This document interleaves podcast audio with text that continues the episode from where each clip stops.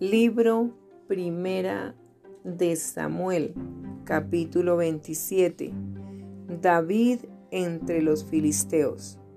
Dijo luego David en su corazón, al fin seré muerto algún día por la mano de Saúl. Nada, por tanto, me será mejor que fugarme a la tierra de los filisteos para que Saúl no se ocupe de mí y no me ande buscando más por todo el territorio de Israel, y así escaparé de su mano.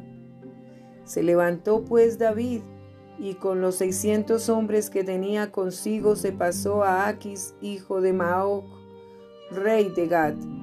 Y moró David con Aquis en Gad, él y sus hombres, cada uno con su familia.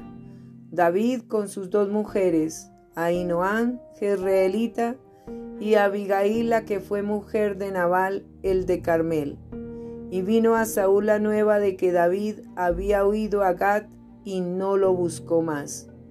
Y David dijo a Aquis, Si he hallado gracia ante tus ojos, séame dado lugar en alguna de las aldeas para que habite allí, pues ¿por qué ha de morar tu siervo contigo en la ciudad real? Y Aquis le dio aquel día a Ciclag, por lo cual Ciclag vino a ser de los reyes de Judá hasta hoy. Fue el número de los días que David habitó en la tierra de los filisteos un año y cuatro meses. Y subía David con sus hombres y hacían incursiones contra los jesuritas, los jezritas y los amalecitas, porque estos habitaban de largo tiempo la tierra, desde como quien va a sur hasta la tierra de Egipto.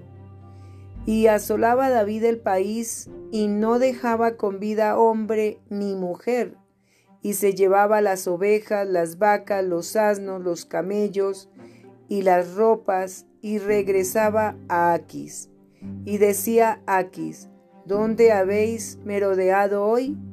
Y David decía, en el Negev de Judá y el Negev de Jerameel, o en el Negev de los Eneos.